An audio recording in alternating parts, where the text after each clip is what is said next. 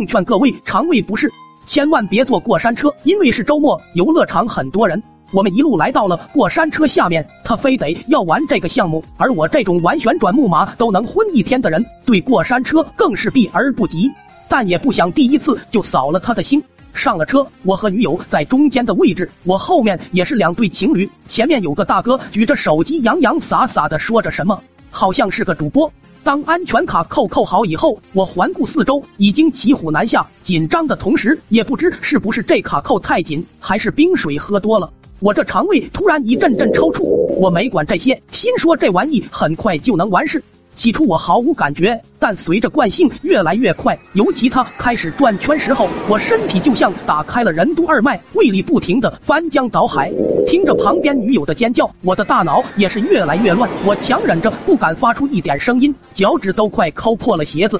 我扭着头看了下女友，发现她也在看着我。她的样貌被风力已经吹变了形，但她还是努力挤出来一个微笑。事后她回忆，我看到她的微笑后，突然脸部扭曲不已。她还傻呆呆等着我的微笑，结果看到我眼白翻了起来，一张嘴无一下子喷了一大堆东西出来。我特喵吐了，当时大脑已经一片空白，吐出来的东西洋洋洒洒随风飘散。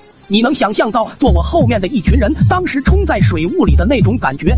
后面的小情侣被飘来的东西直接爆头了，第一时间还怀疑挺好的天气怎么下雹子了呢？然后一摸脸才发现不对，这特喵还有果肉粘着呢。他们瞬间连叫都不敢叫了，脑袋直接扎了下去，怕再被殃及到。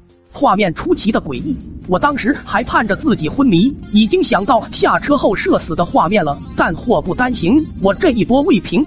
过山车在到达顶点往下冲时，失重的感觉也让我肠胃彻底解放。我感觉下体一松，身子一软，就听噗的一下，过山车仿佛都晃了晃。底下的工作人员也是一惊，还以为哪里出了故障。接着以我为中心，一条柱子从我屁股底下喷出。据事后下面的群众惊恐的回忆，当时那威力之强，就像一道道伽马射线一样。我裤子都崩出了个窟窿，那威力我觉得就算拉到战场也能横扫一片。我前后的人都疯了，惨叫着不玩了，放我下去！这孙子特喵下拉了！前面直播那哥们举着手机大声咆哮道：“金儿，这场可真没白开，兄弟们，你们和我一起见证了这盛世奇观啊！”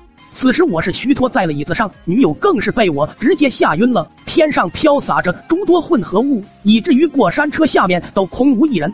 周围五百米就像有一条无形的警戒线一样，大家都不敢越雷池半步。我是一路上吐下泻，坐到了终点，哪成想刚停下，一堆人就围了上来给我拍照录像。